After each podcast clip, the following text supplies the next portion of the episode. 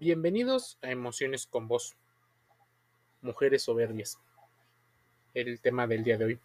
Seguramente, por conceptos de soberbia y de arrogancia, podríamos hablar de muchísimos, muchísimas personas, hombres o mujeres, pero en particular nos centramos en un género, porque es una pregunta que se hacen muchos varones.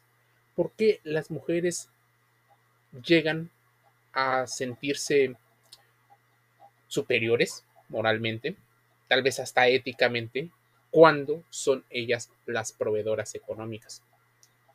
Muchas veces, y tal vez debido a la incursión de las mujeres en el mercado laboral, la paridad se ha convertido en una realidad. Hoy, tal vez 50-50 es la proporción que muchas personas tienen en el trabajo, por lo cual las mujeres, a diferencia de otras épocas, ganan más dinero. Hay más personas trabajando y muchas de ellas ganan muchísimo más o ganan más que sus respectivas parejas. Hasta ahí no debería de haber un problema. De hecho, debería de ser la regla o la generalidad debido al tipo de trabajo que se desarrolla. Independientemente de las formas en las que se remunera, muchas de las personas crecen con la idea de que el dinero les va a dar el suficiente poder para poder hacer lo que crean conveniente, poniéndose de alguna manera en una situación de autoridad. Digamos que al tener el dinero empiezas a comportarte de una forma soberbia y arrogante muchas veces pudiera hasta parecer que estás compensando lo que viviste y pudiera ser que hasta te estés vengando. Por supuesto, casi nadie lo va a admitir y mencionará múltiples factores que de verdad existen. Es momento de empezar a reflexionarlos porque debemos identificar incluso nuestra propia soberbia y arrogancia en las relaciones porque el dinero no lo es todo y muchas veces nos comportamos como si quien paga manda. Consideramos incluso que las personas deben de girar en torno a las necesidades prioritarias de otra persona. Si esa persona, que es la que gana más o la que ingresa más a la relación, es más valiosa, no. La verdad, ambos son valiosos como personas, pero socialmente existe una asimetría de poder. Voy a ponerles unas situaciones y quiero que pongas nombre al estilo de conducta que la persona protagoniza. ¿Qué sientes o qué sentirías hacia una persona con este estilo de comportamiento? Mira, además somos personas que puede podemos llegar a comportarnos soberbias y arrogantes y no somos conscientes de ello. Incluso hasta intentamos utilizar el lenguaje y las falacias argumentativas para esconder nuestros comportamientos. Y puede ser que en algún momento no lo digan. Oye, tú te comportas así. Tú creo que... Bueno. A veces creemos y confundimos, incluso interconectamos la soberbia con la alta autoestima. No hay que confundir la arrogancia con esa autoestima. Precisamente puede ser expresión de lo contrario, una autoestima frágil que se oculta en este orgullo. Las personas con una elevada autoestima o seguridad personal tienen una imagen sobre sí mismas adecuada, equilibrada y que y muchas veces no intentan eh, ponerse por encima de los demás no sienten que están por encima de esos individuos y que ocupan una posición superior, sino que se sitúan en el mismo nivel sin sentirse amenazados por el estatus de la otra persona. Y ahí la palabra clave, sentirse amenazados. Culturalmente, o por sentido común, se supone que el hombre es el individuo proveedor por excelencia, o casi en automático. Pero cuando una mujer no se siente eh, segura económicamente muchas veces llega a responder de formas pasivo-agresivas. Cuando ellas son las que mantienen la mayor carga económica, llega a, llegan a sentir muchas veces una presión por considerarse em, tontas, menos valiosas, ingenuas, que emocionalmente han sido casi defraudadas por lo que socialmente se espera de ellas. Sentirse amenazada por un estado económico empieza a deteriorar las relaciones con los varones. Y sí, tal vez estoy hablando de una relación heterosexual, aunque pudiera aplicar muchos, en muchos sentidos a las relaciones homosexuales. Aunque hay dos personas del mismo género, la forma en la que se perciben los roles, la división del trabajo e incluso el grado de dominancia que se llega a tener es muy parecido. Las personas arrogantes tienen una autoimagen y un autoconcepto sobreestimado. Se consideran muchísimo mejor que los demás por los logros y sobre todo en una sociedad meritocrática, quien tiene más dinero aparentemente es mejor y más superior al otro. Así que empiezan los problemas de echarle en cara el dinero, echarle en cara la incapacidad. Y puede ser que muchas mujeres se sientan incluso, aunque no lo necesiten, porque pudiera con su dinero eh, baste y sobre, pero no, muchas veces sienten que, que culturalmente no les han enseñado a ser ellas las proveedoras, sino a ellas solo recibir. Existen conceptos muy equivocados y lejos de ser científicos, como el tema de la energía masculina y la energía femenina en estas ideas de gurús y de coaching que te hacen creer en las redes sociales sobre todo, les dicen a las mujeres que ya que son independientes, fuertes, tienen que esperar o que tienen que trabajar para ser altamente atractivas para un hombre con una superioridad resultado de sus acciones. ¿Y cómo puede llegar a ser superior ese hombre?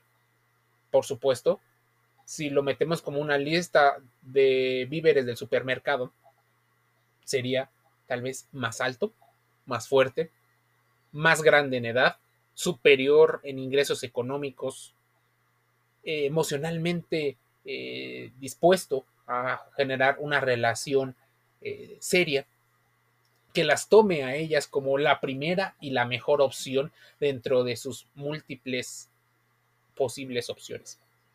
Por supuesto, este es el nuevo o remasterizado mito del príncipe azul. Muchas de ellas, al ser tan independientes, utilizan una forma de relacionarse bastante nociva. Utilizan las estrategias que utilizan en el trabajo para utilizarlo con las relaciones de pareja.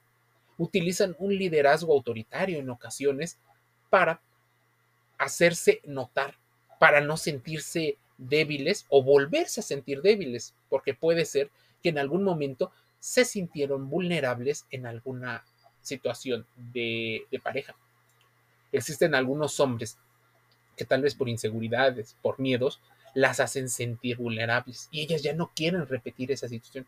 Saben lo que no quieren vivir, pero muchas ocasiones, como algunas no han encontrado y algunos no han encontrado lo que sí quieren vivir, tienden a utilizar el sentido común y malos consejos que les dicen amigos o influencers en redes sociales. En numerosas ocasiones nos encontramos eh, cuando ponemos psicología o cosas de pacientes, conductas arrogantes que responden a un mecanismo defensivo.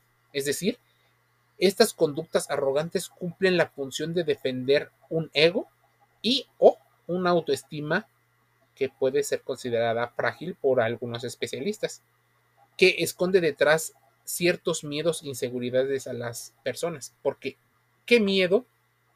¿Qué rechazo? El miedo al que dirán, el miedo a mostrarte vulnerable y sobre todo el miedo a la dependencia económica.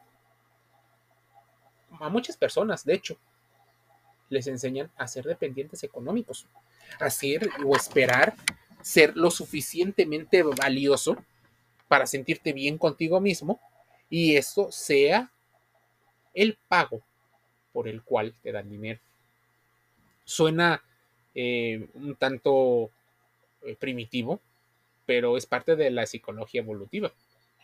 Muchas de las mujeres, a partir de estrategias mucho más discretas pero emocionales, han utilizado herramientas como puede ser la atención, puede ser la alimentación, puede ser su belleza física, puede ser en muchas ocasiones el tema de ayudar o de comprensión para que se les considere la pareja más eh, valiosa que la otra persona puede tener. Una especie como de premio o de mujer trofeo. A casi nadie le gusta admitir este tipo de situaciones, pero existe, existen conceptos tal vez no tan avalados por las ciencias, pero que explica muy rápido cuál pudiera ser el comportamiento de algunas chicas. Y esa es elegir a un varón que tenga mayores posibilidades. La hipergamia puede ser también una estrategia de adaptación. En el pasado no había la cantidad, y estoy hablando de miles de años, tal vez en los hombres de la prehistoria o en la edad de piedra. Los hombres, debido a que eran ellos los cazadores predominantes, tenían que ser mucho más fuertes, mucho más grandes, se les privilegiaba un sentido un poco más agresivo y competitivo, un tipo de liderazgo autoritario, porque la idea era vivir en modo guerra. Después, cuando la agricultura, la ganadería y la sociedad empezó a desarrollarse, las características del hombre no se fueron perdiendo, pero tal vez ya no era ese hombre tan agresivo y tan primitivo, sino una persona que tuviera esos rasgos de liderazgo, esos rasgos masculinos, porque inconscientemente se siguen viendo que son más atractivos aquellos individuos que tienen, por ejemplo, un mentón más pronunciado, que tienen más vello facial, aquellos que tienen hombros más anchos, un pectoral más trabajado, bíceps más grandes, y esto solo físicamente. Imagínense emocionalmente si son personas mucho más decididas, si demuestran un liderazgo, si socialmente tienen un estatus o ese estatus lo han conseguido a partir de las capacidades económicas. Por supuesto, se vuelve una persona mucho más atractiva, no solo por hombres, sino por mujeres. En numerosas ocasiones nos encontramos que las personas cuyas conductas agresivas o conductas arrogantes responden a esos mecanismos. Todos en alguna ocasión podemos caer en este tipo de comportamientos sin que sea algo preocupante o patológico. El problema es cuando muchas de las mujeres que se consideran a sí mismas independientes, y que bueno, celebro que así lo sean, pero utilizan estas, estos rasgos de personalidad disfuncionales o poco eh, adaptativos para echarles en cara a otras personas sus capacidades. Muchas de estas actitudes que no admitimos rompen con las relaciones.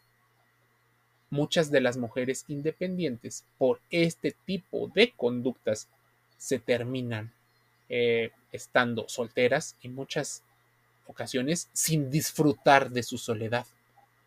Los argumentos que se suelen utilizar en ocasiones son la selectividad, el trabajarse a sí mismas, el no querer repetir patrones de ciertas características. Pero hay que reconocerlo.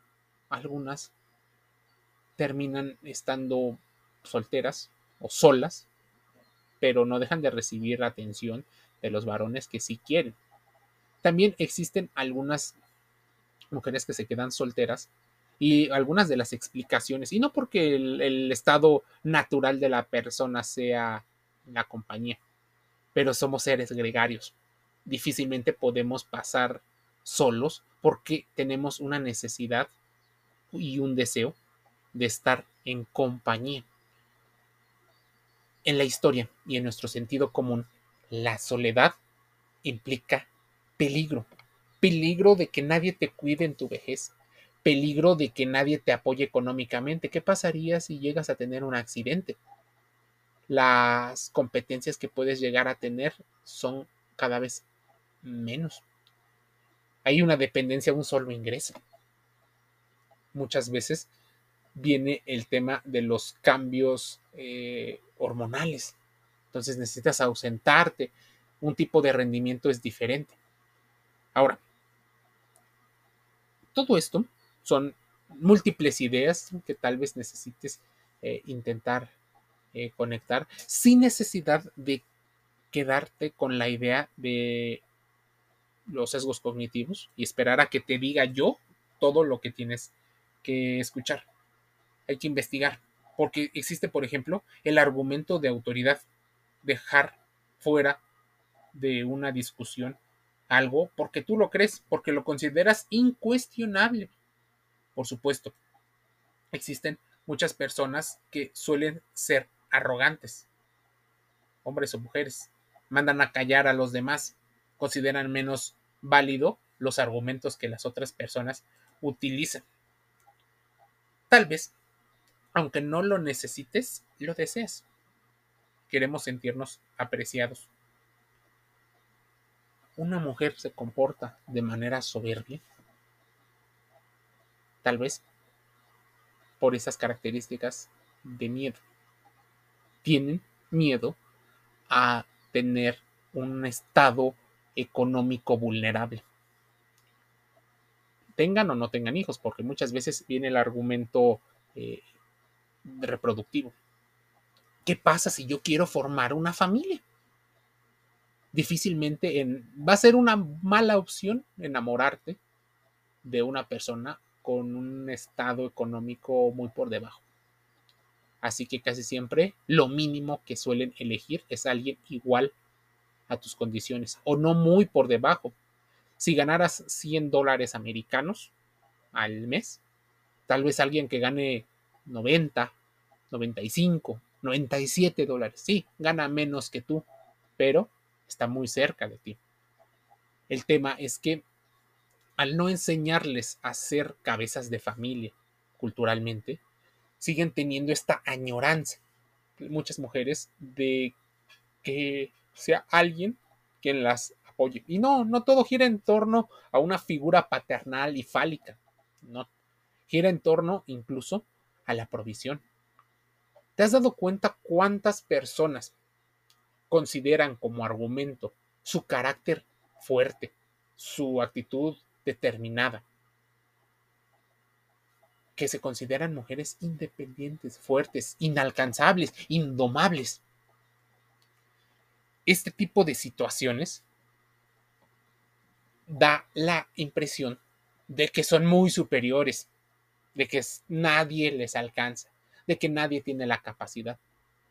Y es complicado que una persona con esas mismas características lo tenga, porque primero se convertiría en una guerra de egos y de poder dentro de la misma relación.